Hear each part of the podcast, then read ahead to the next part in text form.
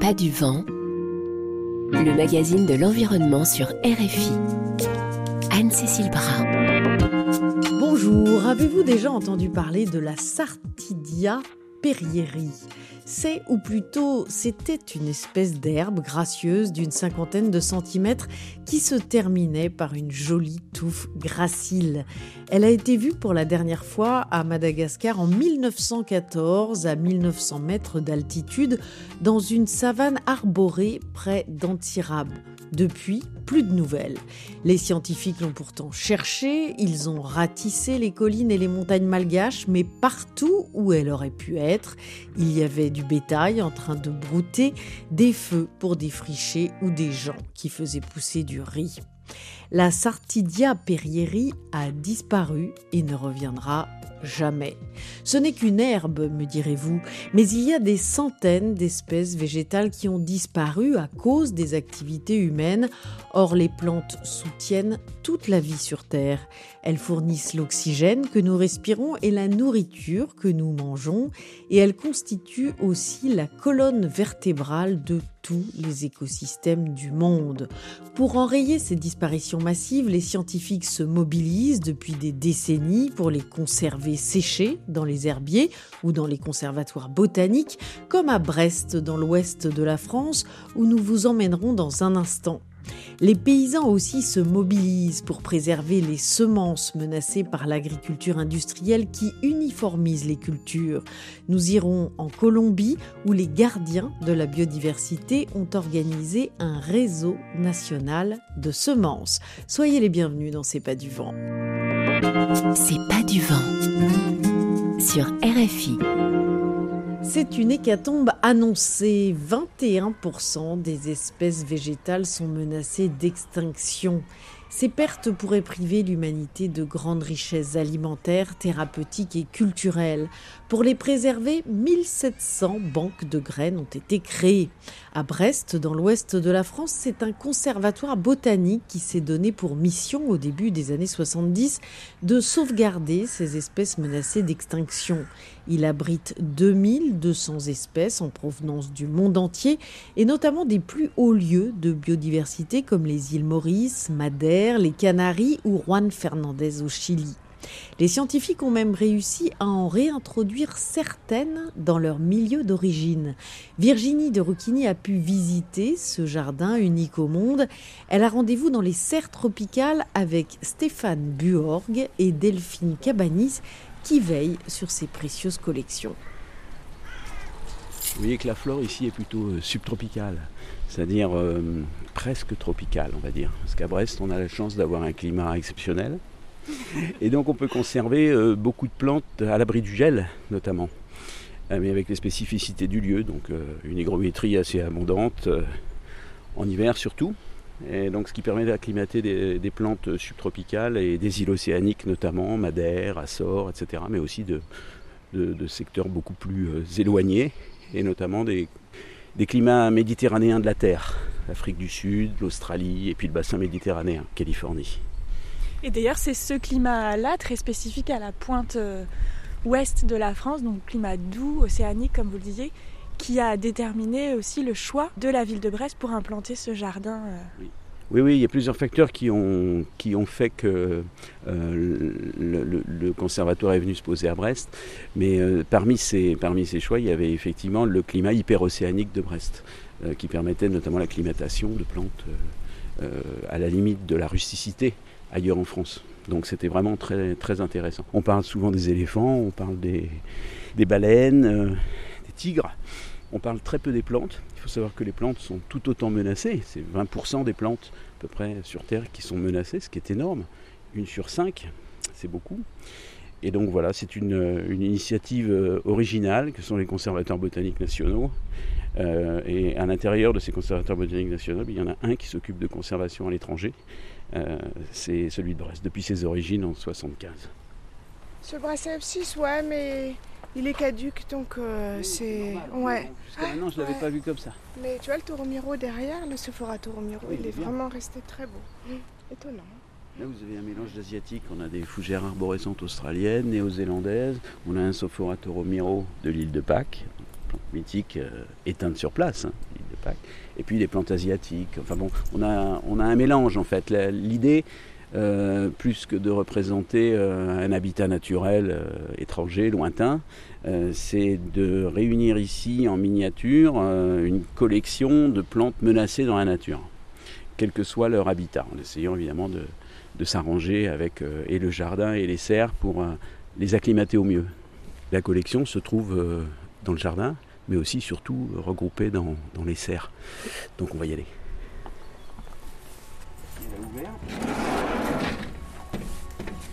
euh, en général, les groupes qui arrivent ici sont des groupes accompagnés par euh, des animateurs chez nous. Et, c'est là que leur sont expliqués aux scolaires, aux particuliers, euh, groupes en général, les enjeux de la conservation.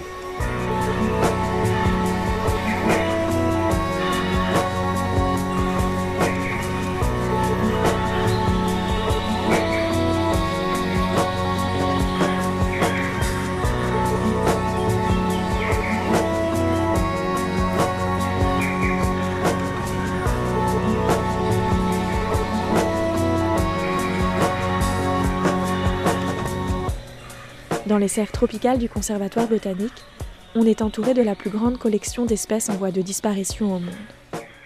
95% des plantes qui sont ici sont menacées d'extinction et certaines sont éteintes en nature. Stéphane Buor, directeur scientifique des actions internationales du Conservatoire, fait partie de l'équipe qui veille sur ces trésors. Est-ce que vous pouvez me montrer euh, et m'expliquer l'histoire peut-être de quelques-unes euh, des plantes qui nous entourent et comment est-ce qu'elles sont arrivées euh, jusqu'ici à Brest? Je vais vous en montrer une en fleurs parce que c'est quand même pas facile de trouver des plantes en fleurs au mois de janvier dans une serre. ici, vous avez celui-là. Ça, vous savez ce que c'est ça? Alors moi, néophyte, je vois une petite, euh, une petite fleur orange sur un arbuste de, 3 mètres, mais je ne vais pas pouvoir être plus compétente que ça. Regardez bien, de, près c'est un hibiscus, ça ressemble assez aux hibiscus qu'on peut avoir dans les appartements. Euh, sauf que celui-là est endémique et éteint. Il est l'île Maurice. Euh, il, était autrefois présent sur une montagne qui s'appelle le Mont Ori, sur Maurice. il, a, il a complètement disparu depuis. Euh, c'est un hibiscus a priori euh, énigmatique. Euh, il a été rattaché à l'espèce Hibiscus fragilis autrefois, mais il semblerait que ce soit quelque chose de particulier, de nouveau. Donc vous voyez, il arrive aussi que des plantes disparaissent en nature, qu'on n'ait pas eu le temps de les nommer, mais que là, pour une fois, les conservationnistes sont allés plus rapidement que les gens qui nomment les espèces, puisque on possède aujourd'hui cette espèce probablement plus qu'en culture mais euh, on attend encore de lui donner un nom pour qu'elle existe vraiment aux yeux de la science. Et on a déjà travaillé sur sa réintroduction là-bas. Elle est dans les, dans les jardins endémiques et les, et les conservatoires euh, sur Maurice.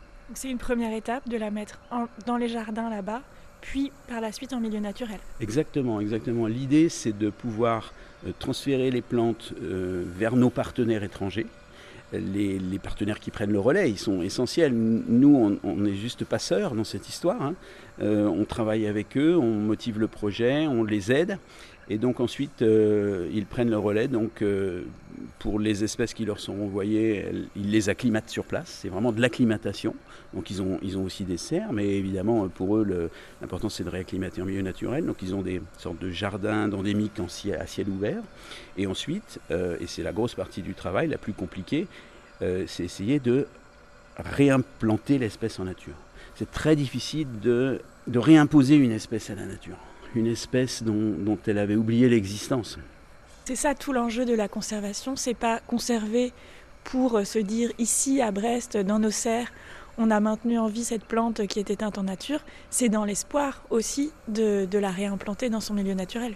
Oui, complètement. Le, le premier enjeu de la conservation, c'est de préserver des espaces naturels et des espèces naturelles dans les sites là où ils sont, là où ils ont une raison d'être.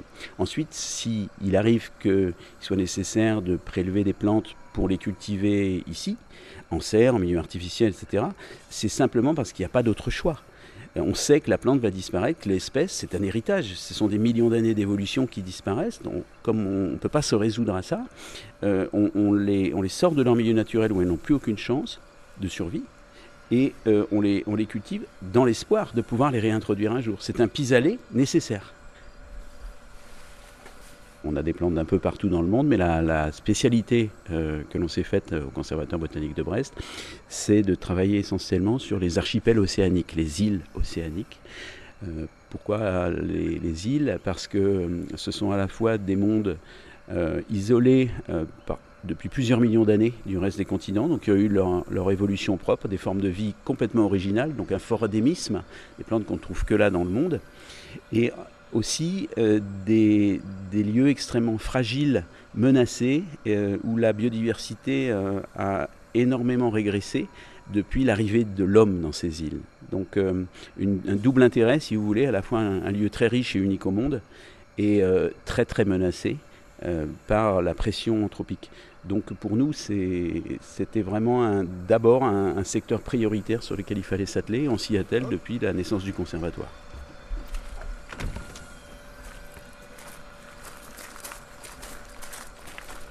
Donc on monte encore dans les hauteurs euh, des falaises du jardin pour arriver à votre serre de travail. Serre technique. Voilà, c'est là que sont les, pieds mers. Donc euh, les plantes de la collection qui nous permettent euh, euh, de faire des opérations de multiplication euh, pour les diffuser vers d'autres jardins, d'autres lieux de conservation, mais aussi pour préparer des programmes de retour en nature.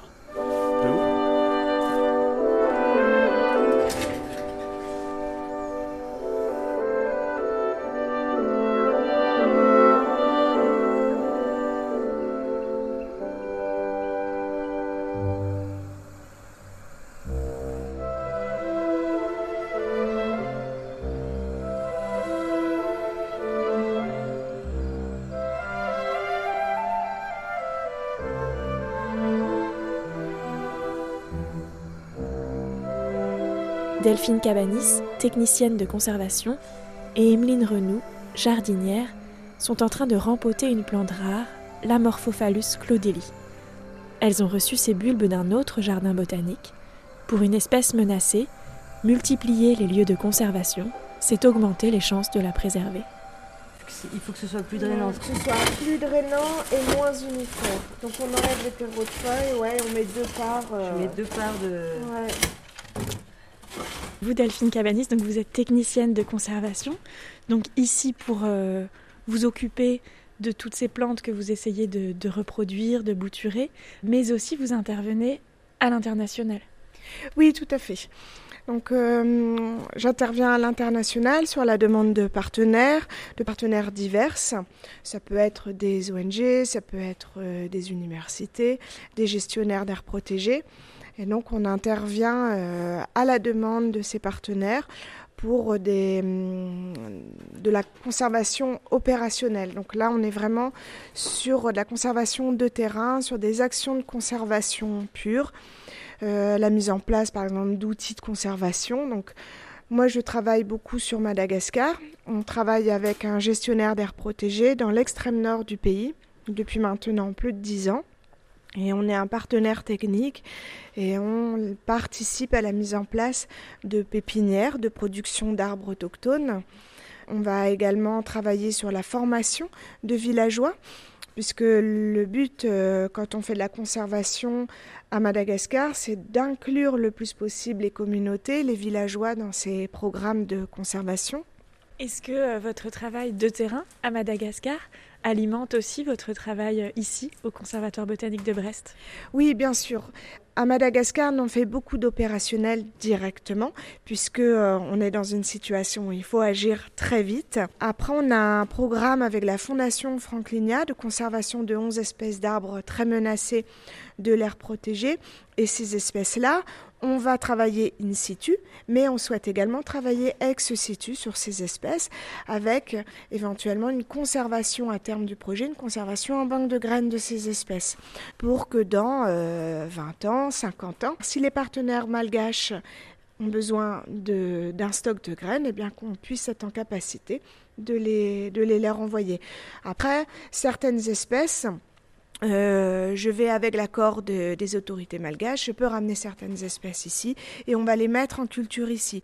Est-ce qu'ici vous avez des espèces que vous avez rapportées de Madagascar Eh bien, j'ai ramené une là, qui est juste là à côté. C'est euh, une espèce qui s'appelle Aloe suaresensis.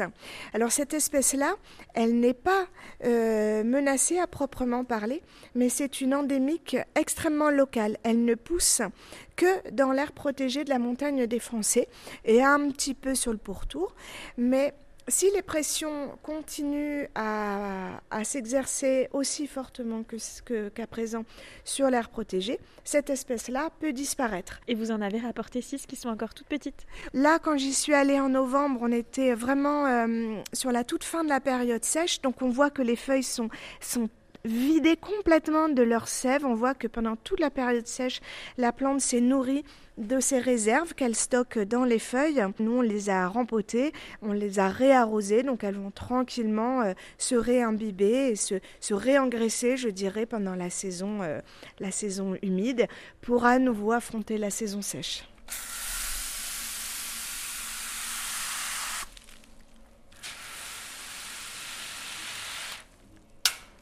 Donc là, vous arrosez alors, le nésocodon. J'arrose les nésocodons, oui, j'arrose que ceux qui ont séché en, surface. L'hiver, il faut vraiment faire attention aux apports en eau. Il ne faut pas les faire trop souvent, au risque de faire pourrir les, racines. L'été, c'est moins dérangeant, mais euh, je, je regarde que ceux qui ont relativement séché en surface. C'est un poste à haut risque puisque vous prenez soin de plantes qui sont euh, menacées, donc par, par, définition très très rares. On essaye de pas trop y penser au quotidien parce que sinon on viendra avec la boule au ventre au, travail. Mais euh, bon, en général, ça se passe bien. Il n'y a, pas de mode d'emploi en fait. C'est de l'observation, du feeling, euh, voilà, et des, déductions.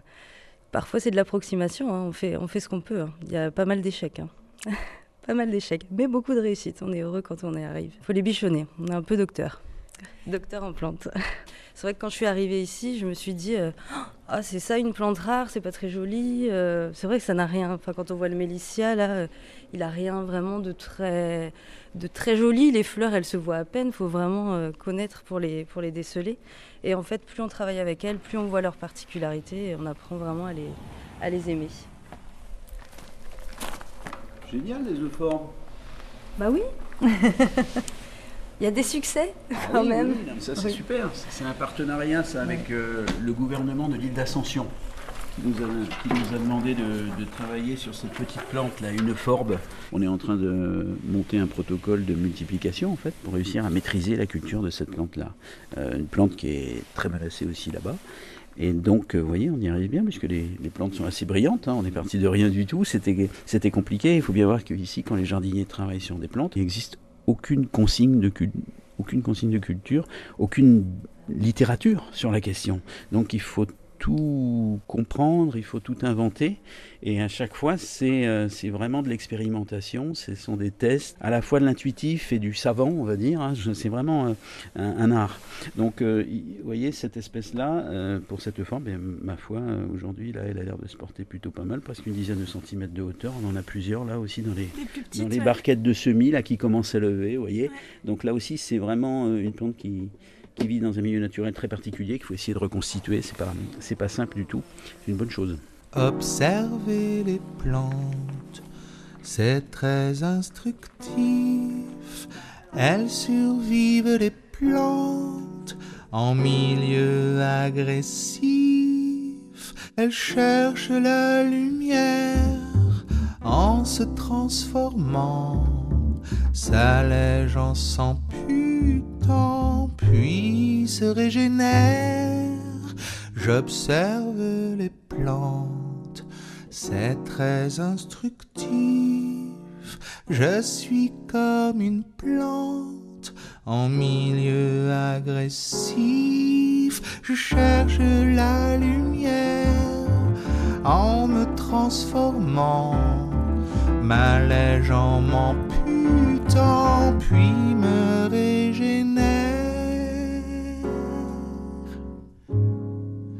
Observer les plantes, c'est très instructif. Souviens-toi, tu me l'as dit, j'y repense souvent depuis. assis dans le jardin, je regarde le jasmin. Oui, je le vois bien. Me voilà jasmin. Alors on a quitté les serres et on va aller rejoindre euh, la banque de graines qui est située de l'autre côté du, ruisseau qui parcourt tout le jardin. Le jardin botanique, il est installé dans une ancienne carrière, un grand vallon, juste à la sortie de la ville et tout près de la mer. On trouve ici des espèces rares du monde entier. Et pour sauvegarder euh, toutes ces plantes, l'établissement s'appuie sur les serres, mais aussi sur sa banque de graines, qu'on va aller visiter en compagnie de Catherine Gauthier, qui est responsable de la conservation ex situ. Alors Catherine Gauthier, elle reçoit dans son laboratoire des précieux sachets de graines qui sont collectés en France ou à l'étranger surtout par les botanistes du conservatoire ou qui sont envoyés par des partenaires à l'étranger qui veulent sécuriser leurs graines afin qu'elles soient mises à l'abri dans des congélateurs à moins 18 degrés et conservées pour l'avenir. Qui a été collecté souvent, ce n'est pas la graine en tant que telle. Ça va être le fruit, le fruit ou l'inflorescence. Et après, la première étape, ça va être d'observer, de voir s'il y a des graines dans ces fruits. Alors là, qu'est-ce que c'est? C'est des. Alors ça, c'est un Mufrulecia. C'est euh, une, une, composée euh, qui vit dans les paramos. Donc c'est une espèce qu'on a obtenue d'un autre jardin et qui est en culture depuis maintenant un an et demi au conservatoire. Donc c'est tout récent. Alors c'est pas des espèces c'est pas parmi les espèces les plus rares, mais elles sont typiques d'un type d'habitat, les paramos, et donc du coup c'est intéressant pour nous, ça reste des espèces intéressantes à avoir en collection. Qu'est-ce que c'est les paramos? C'est euh, des, milieux d'altitude en fait euh, en Amérique du Sud. On essaye d'ouvrir les inflorescences, enfin ou les fruits. On regarde. Vous, euh, dépioter donc un petit voilà, peu on, on, dissèque un petit peu, on dissecte un peu tout ça. On, ça est même un peu écrasé, hein, l'ensemble, pour voir si on observe de la graine. Et donc après, bon, c'est difficile parfois à l'œil nu, on a l'impression que là on en a des petites. Donc une fois qu'on a repéré ce que c'était la graine, on va utiliser des tamis. Donc il y en a là. Voilà, c'est ça. Et en fonction de la taille de la graine, eh bien, on fait passer euh, les graines dans ce tamis et puis le reste de l'inflorescence va rester dans le haut du tamis. Et on essaye de cette façon d'avoir un lot le plus pur possible de graines. Donc voilà, donc ça c'était une première étape, le tri. La deuxième étape, ça va être une phase de séchage des graines. Vous avez un, des séchoirs? Alors ça s'appelle des dessicateurs. Les dessicateurs, ça va être, c'est un, un, peu une petite chambre hermétique dans laquelle on va pouvoir contrôler le taux d'humidité à l'intérieur. On dépose les graines qui ont été triées. Donc on voit là, il y a plein de petits bocaux en verre. Voilà, là on voit en, en dessous tous les une partie des collectes de 2021. Et elles sont toutes différentes ces graines. Et elles sont toutes différentes. Il y a une très très grande diversité de, de graines. Ça va de, de quelques micromètres à, à, plusieurs. Ça peut, alors ça peut être très gros. Alors ici on le fait, on les stocke pas parce qu'on ne pourrait pas les stocker au congélateur, mais c'est vrai qu'il y a des très très grosses graines qui, qui existent. Et même les couleurs, là il y en a des noires, des marrons, des, oui. des beiges, des vertes il y a des rondes, il, y a, il y a vraiment de tout. Et puis, ce qu'on voit moins à l'œil nu, mais quand on observe à la loupe, qu'on voit en plus, elles, sont, euh, elles ont des ornementations qui ne se voient pas forcément toujours à l'œil nu, mais qu'on peut voir euh, quand on observe à la loupe et qui permettent aussi parfois de, de comparer des, des espèces proches. On voilà. va voir les congélateurs On peut aller voir les Le congélateurs. Voilà, c'est ça. Alors on sort du laboratoire pour aller juste à côté. C'est pas réellement une chambre froide, c'est un puisqu'elle n'est pas elle n'est pas frigorifiée cette pièce, mais par contre c'est une pièce qui contient euh, tous les congélateurs du conservatoire dans lesquels sont stockées les graines si précieuses d'espèces menacées à travers le monde. Donc voilà, on a, on a six congélateurs dans lesquels sont renfermées euh, les graines. En termes d'espèces, on est à plus de 1500 espèces euh, différentes stockées au congélateur. Est-ce que vous pouvez en ouvrir un qu'on oui, voit à quoi ça ressemble euh, les lots de graines? Donc là, on voit sur les boîtes, c'est des graines qui ont été collectées dans les années 80, 84, 86, 90, ouais. 87, 89. Donc ce sont des piluliers en verre, donc on voit par transparence euh, les graines. Il y a l'étiquette qui est posée dessus. Iris Camferry. Camferry, ouais. Traité en 1986. C'est ça. Les grosses graines marron. Voilà, les iris, c'est des assez grosses graines. Et puis à côté, ben, on va voir peut-être. Euh, alors on voit que souvent les piluliers sont pas remplis. Voilà. on travaille sur des espèces menacées. Donc parfois, si on a 20 graines, on va stocker 20 graines. Quoi. Voilà. On est, euh, tout est important. C'est ce qui complique un petit peu le, travail par la suite de la gestion de cette banque de graines quand on a, euh, ben voilà, comme ici, on voit hein, de très faibles quantités. On a, on a, une vingtaine de graines de cette, de cette espèce. Lavandula ah non, pardon, excusez-moi, oui, Lavantera vinicea, voilà. C'est une lavatière, c'est une malvacée, donc voilà. Donc il n'y en a pas tant que ça, mais ça reste important quand même, comme ce sont des espèces menacées, de les stocker. On va ressortir peut-être de la salle des congélateurs où il fait froid, un peu plus froid. C'est une responsabilité d'avoir euh, toutes ces graines-là. Ah oui, quand on part en vacances ou autre, ou qu'on a des tests de germination en cours, euh, je reviens pendant mes vacances quand je peux, parce que j'ai peur que, que, ça sèche, de perdre euh, une germination ou un test en cours. Donc du coup, c'est vrai qu'on n'arrive pas à... Enfin voilà, on, garde toujours une, une, veille, même quand on n'est pas là. Euh. Certaines espèces sont compliquées à faire germer. Et donc du coup, ben, c'est arrivé parfois, on part en vacances, on vient, ça a germé, puis ça a séché un peu. Donc ben, voilà, on, apprend de ses erreurs et après on a toujours une veille pour s'assurer que d'être là quand ça germe. c'est comme une naissance en fait. On les appelle nos bébés. Hein.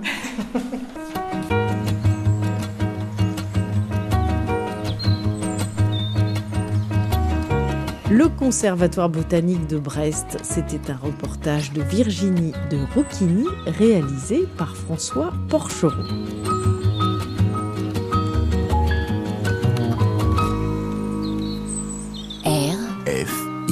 Détruire une espèce, c'est bien pire que de brûler tous les Picasso. C'est vraiment euh, faire disparaître un bijou qui a été façonné par le temps. Pour nous écrire, c'est pas du vent, rfi.fr. Vous écoutez C'est pas du vent sur RFI et si vous voulez comprendre dans quel monde nous vivons, vous avez bien raison. Par exemple, savez-vous que sur les 6000 à 7000 plantes domestiquées par l'homme à travers l'histoire, nous en cultivons et consommons principalement 9. Pire, seulement 3 plantes fournissent plus de la moitié des calories mondiales. Le blé, le riz et le maïs. Cette uniformisation de notre alimentation est le résultat de la révolution verte qui, depuis 70 ans au moins, développe partout dans le monde des techniques agricoles intensives pour augmenter les rendements dans les pays en développement. Mais heureusement, la résistance s'organise. En Colombie, comme dans de nombreux pays, des groupements de paysans ont créé un réseau national de semences. L'objectif est de recenser, valoriser et défendre ces semences traditionnelles et les savoir-faire qui leur sont associés avec la création de 15 maisons de semences réparties dans tout le pays. Pierre Lefebvre nous emmène dans l'ouest de la Colombie, dans la région du Café, près de la ville de Pereira. Bonjour à toutes et à tous. Et merci beaucoup d'avoir accepté l'invitation à cet atelier. L'idée, c'est que ça va nous servir pour construire le réseau. Ce réseau, c'est le vrai réseau. Le réseau du projet peut être prévu sur le papier, mais le vrai réseau, c'est celui que vous allez construire à partir des semences. Et c'est celui-là que nous voulons voir fonctionner réellement. Ces relations que vous allez construire entre vous, ce sont elles qui doivent être permanentes. Les projets ne font que passer, mais ce que nous voulons vraiment dans le futur, c'est que ce réseau fonctionne de façon autonome. Muy buenos días, mi nombre es Susan Saavedra. Yo soy ingeniera agrónoma y hago parte pues, del equipo de la RECAP que está apoyando el proyecto de semillas en Antioquia. Nous sommes à Pereira, en Colombie. Mauricio Garcia, qui anime cet atelier, travaille pour l'ONG Suicide Colombie, basée à Bogota. Il est un peu la cheville ouvrière du projet Resemina, un projet qui vise à construire un réseau national de maisons de semences traditionnelles. Il s'agit ainsi de faciliter la préservation, l'échange et la vente de ces semences. Il parcourt donc sans cesse le pays pour rencontrer les réseaux locaux déjà existants et les aider à se structurer et à s'organiser en un grand réseau colombien. L'objectif du projet est de maintenir vivantes ces semences qui pourraient demain disparaître. Consiste en le projet consiste à récupérer toutes les semences natives et créoles qui sont importantes pour la souveraineté et la sécurité alimentaire des communautés. Elles font partie des systèmes de production traditionnels et font partie de leur identité culturelle. Ce que nous faisons, c'est reconnaître et valoriser le rôle des gardiens de semences, de ces personnes qui font un travail quotidien pour conserver les semences, les produire, les semer, mais également d'améliorer leurs caractéristiques génétiques.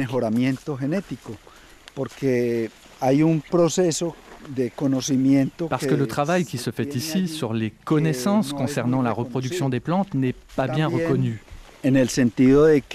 Et puis aussi, en continuant sans arrêt de planter les semences, ils font en sorte qu'elles soient toujours adaptées aux conditions locales. C'est un travail très important. Quel est l'intérêt en fait semences de ces semences traditionnelles? Pourquoi les conserver par rapport à des semences euh, industrielles qu'on dit souvent euh, plus productives? Bueno, en términos de la productividad, en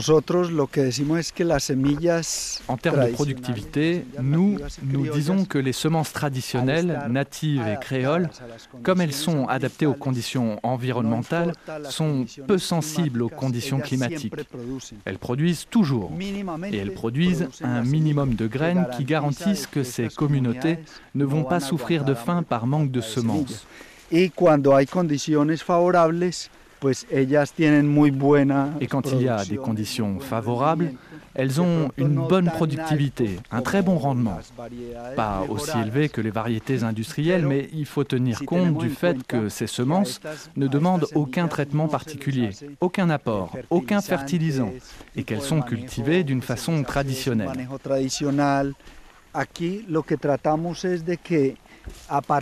Ici, ce que nous essayons de faire, à partir des connaissances ancestrales qu'ont les communautés sur la façon de cultiver les semences, c'est de montrer qu'il est possible d'améliorer la productivité avec des engrais biologiques, avec des préparations faites à partir de plantes et avec d'autres connaissances traditionnelles.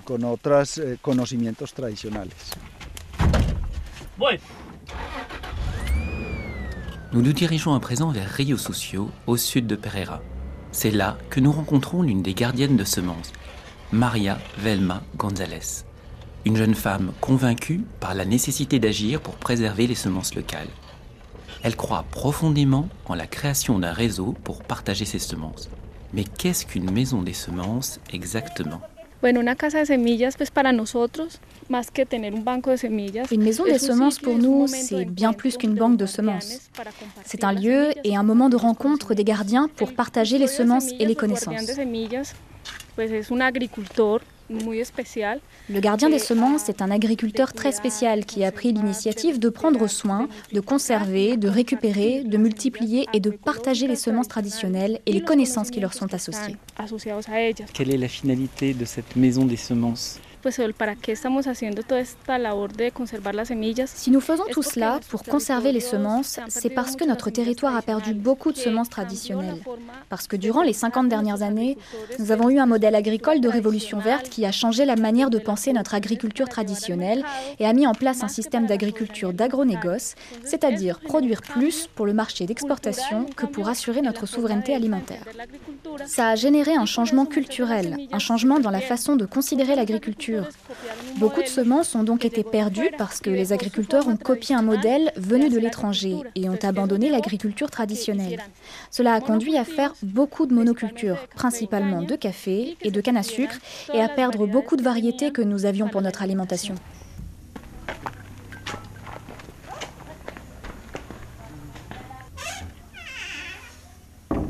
On a donc une grande armoire que vous venez d'ouvrir dans laquelle il y a plein de bocaux avec à l'intérieur différentes semences. Il y en a beaucoup, il y a un, deux, trois, quatre étagères remplis de bocaux, euh, de type bocaux à confiture, qui sont remplis de semences avec des numéros dessus, 99, 87. C'est quoi? C'est un inventaire que nous faisons des différentes variétés de haricots ici sur notre territoire, mais aussi d'autres que les gardiens, à travers les trocs, les échanges, ont apporté d'autres régions. On fait un exercice de caractérisation des haricots pour avoir des informations sur chacun d'eux. Comment on les cultive, comment ils se comportent, s'ils produisent beaucoup ou peu, s'ils sont sensibles aux maladies dans les champs et aussi au climat, c'est-à-dire au changement climatique. Alors, est-ce que là, je prends, je prends un bocal, ça ensuite, ça va rester ici En fait, vous constituez une sorte de banque de semences Non, Nous la renouvelons. Nous voulons les avoir ici pour faire des exercices pédagogiques, pour que les personnes qui nous rendent visite les connaissent. Nous avons ici un petit terrain pour que nous puissions multiplier les semences. Les semences doivent être cultivées, c'est la meilleure manière de les préserver. Sinon, les semences mourraient et seraient perdues. C'est pas du vent, le magazine de l'environnement sur RFI.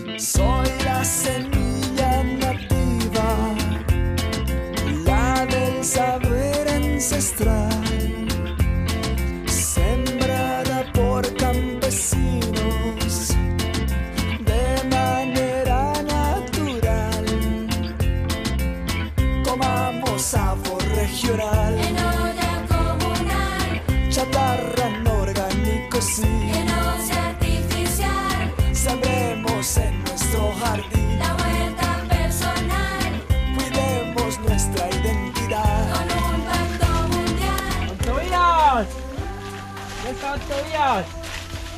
¿Estás por acá? Llegamos. Tobias, ¿cómo está? Muy bien, ¿y usted? Bien, gracias. Mi nombre es Tobias de Jesus Velasco Morales. Je m'appelle Tobias de Jesus Velasco Morales de la communauté de Guamal. Je suis un défenseur des semences traditionnelles et ancestrales de notre réserve indigène. C'est important de défendre les semences naturelles. Pour nous, c'est la vie et la santé parce que nous dépendons de toute la nature qu'il y a dans notre terre et nos forêts, parce que c'est notre nourriture. Pourquoi utiliser des semences naturelles, euh, traditionnelles, plutôt que des semences industrielles qui vous permettraient d'avoir euh, plus de récoltes la culture que tenemos es que no nos interesa volvernos ricos. Dans notre culture, ça ne nous intéresse pas de devenir riches, mais nous voulons avoir une longue vie et que comme nous, nos fils et nos filles qui viennent après nous s'alimentent de façon naturelle et qu'ils aient une vie saine pour le futur de leur famille. Alors ici, on a, on a plein d'haricots en fait différents. Enfin, ça ressemble en tout cas à des haricots. Quel est l'intérêt d'avoir autant de variétés de haricots Pour moi, c'est très important d'avoir toutes ces variétés parce que nous ne savons pas quand elles pourraient disparaître. C'est pour ça qu'on nous appelle les gardiens. C'est précisément parce que nous défendons toutes ces semences qui fournissent à manger. Nous les conservons et nous en prenons soin. Alors qu'est-ce que vous faites de toutes ces semences après? Là, Vous les replantez, vous les donnez, vous les vendez? Nous avons une vision naturelle et culturelle. Les semences sont destinées à être partagées. C'est pour le bénéfice des communautés.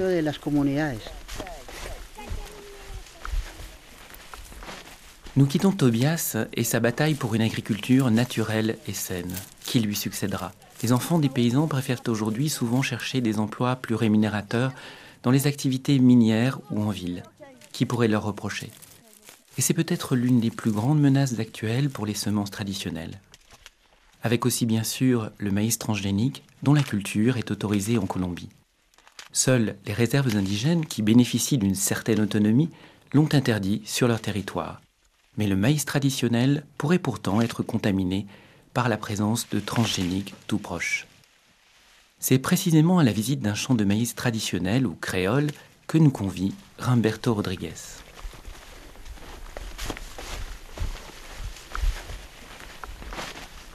On a devant nous un, champ de maïs. Donc euh, ça, c'est du maïs créole, là. Oui, c'est du maïs créole. Cette variété, c'est du maïs Lomo Bayo, une des 25 variétés que nous avons dans la réserve. On voit un champ comme ça, quand on ne connaît pas, qu'est-ce qui fait que vous, vous reconnaissez que c'est bien un champ de maïs créole? La différence de ce maïs sur le plan physique par rapport aux autres, c'est que les plants de maïs ont besoin d'être semés à une distance de plus de 1 mètre des uns des autres pour qu'ils puissent se développer. D'accord, c'est pour ça qu'on a l'impression effectivement dans un champ de maïs qu'on connaît habituellement euh, plus en Europe, où les, les, plants sont très serrés. Ici en fait, euh, les plants sont très espacés en fait. Oui, c'est une des différences de la culture du maïs créole. Ils ont besoin d'être séparés. D'abord parce que nous ne faisons pas de monoculture, nous faisons des cultures associées. Ici, on peut voir qu'il y a d'autres plantes à côté des plants de maïs. Alors ce qu'on voit là, la plante par exemple, justement, là, on a une plante, une petite plante devant nous avec 1, 2, 3, 4, 5, 6 feuilles. Qu'est-ce que c'est que cette... Euh, donc c'est une petite plante qui est vraiment... Euh, elle fait quoi 30 cm que estamos viendo aquí al lado, en asocio con el maíz criollo, ce que nous voyons ici, associé au maïs créole, c'est du manioc. C'est une plante qui est aussi originaire de notre région et que nous avons conservée durant plus de 1000 ans. Alors là, pour le coup, elles sont plantées vraiment très près là, du, du plant de maïs. Oui, très près. Elles, elles aiment être associées avec cette variété de maïs. Et nous avons l'habitude de planter une autre plante qui s'appelle l'igname. On peut aller le voir. Hein. On va descendre dans le champ. Alors c'est cette feuille, ce sont ces feuilles là un petit peu oblongues qu'on voit là. Ça ressemble, ça ressemble un petit peu pour ce que je connais à du liseron. Alors, à quoi ça sert finalement de mettre ces autres plantes juste à côté du plant de maïs? Bueno, esto sirve porque ya sea por la condición de que el maíz Eh bien, parce que le maïs sert à soutenir l'igname. Il lui sert de tuteur. Parce que l'igname produit ses tubercules sous la terre uniquement s'il trouve quelque chose pour grimper. C'est aussi une pratique de nos ancêtres que nous avons perpétuée. Le maïs sert à l'igname et l'igname sert aux paysans en créant un couvert végétal qui empêche le développement des herbes sauvages. C'est aussi le rôle du manioc. Ils empêchent ces herbes de se développer. Alors, je me retourne derrière, là, on a, on a d'autres maïs, hein, juste derrière, là, sont, euh, alors, d'une part, il est petit, euh, d'autre part, si je regarde ce maïs, euh, il est il est mangé par, euh, par des insectes, les, les, feuilles sont complètement trouées. Et puis on voit sur le, sur le maïs lui-même, il y a des petites taches, euh, des petites taches noires, et puis on voit un petit insecte d'ailleurs qui est dessus. Donc il n'y a pas du tout d'intrants ici. Comment, comment, ça se passe pour, euh, pour avoir quand même une récolte suffisante quand on voit un maïs qui est aussi attaqué par les insectes? Nous autres, nous disons que les maïs font partie de l'être humain parce que nous faisons partie de la nature. Nous sommes vivants comme les plantes. Et autant les hommes que les plantes, nous dépendons du temps, de l'eau, de l'air et de la lumière. Contre ces insectes qui s'attaquent au maïs, nous n'utilisons aucun insecticide pour les tuer. Parfois, la plante est attaquée et ses feuilles sont trouées par une chenille qui s'appelle la légionnaire d'automne et qui mange les feuilles ou le cœur de la tige. Mais ça se produit uniquement avec la sécheresse. Quand l'eau arrive, c'est elle qui sert d'insecticide, parce que l'eau s'infiltre dans le cœur de la plante et le ver, s'il veut survivre, doit obligatoirement sortir sous peine de se noyer.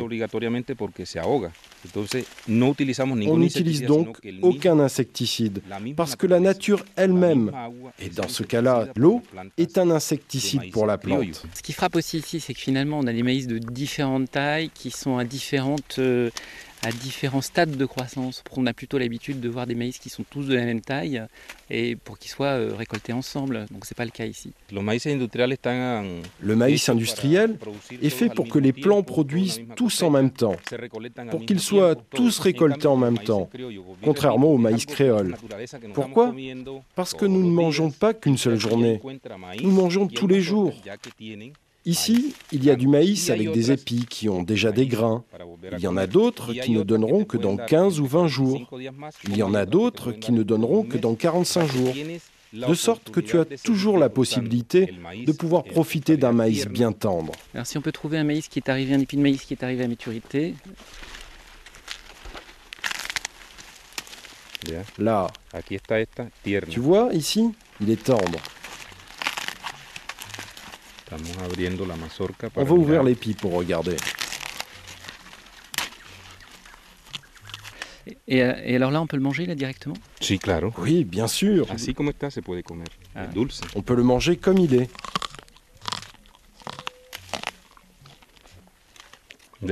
C'est délicieux, non? Mm.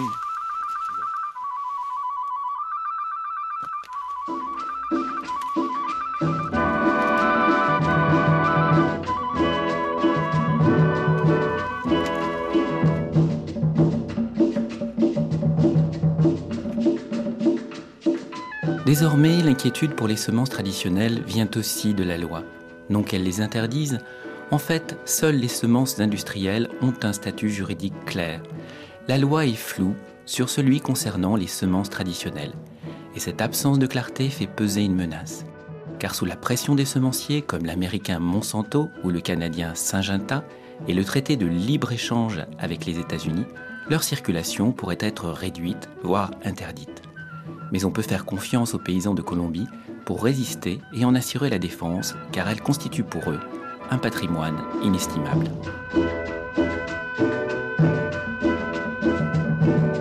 Pourquoi c'est si important pour vous de préserver ces semences traditionnelles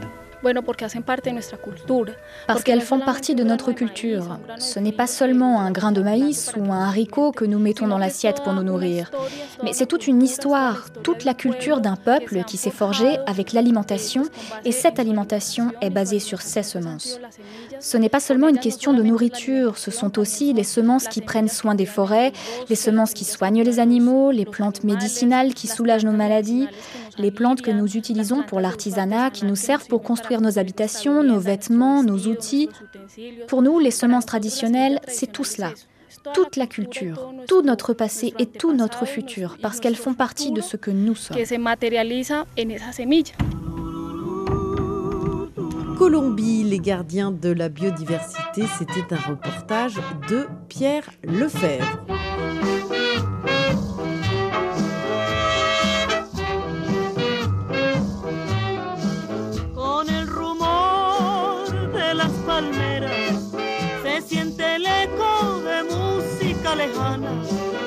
Su compás las pilanderas vienen bailando la cumbia colombiana.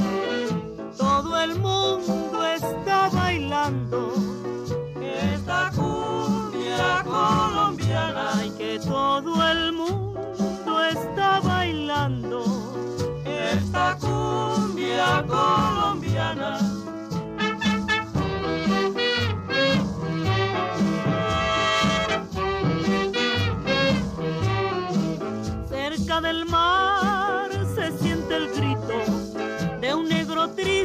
Que canta sus amores y de su raza cumple el rito con esta cumbia de gaitas y Merci à François Porcheron pour la réalisation de cette émission et à vous, bien entendu, chers auditeurs, pour votre fidélité. Continuez à nous écrire, c'est pas du vent, rfi.fr et à partager nos podcasts sur vos plateformes préférées. Prenez soin de vous et des vôtres. Nous nous retrouvons la semaine prochaine, même planète, même heure. Vienen bailando la cumbia colombiana, cantando así muy suavecito. Vienen bailando la cumbia colombiana.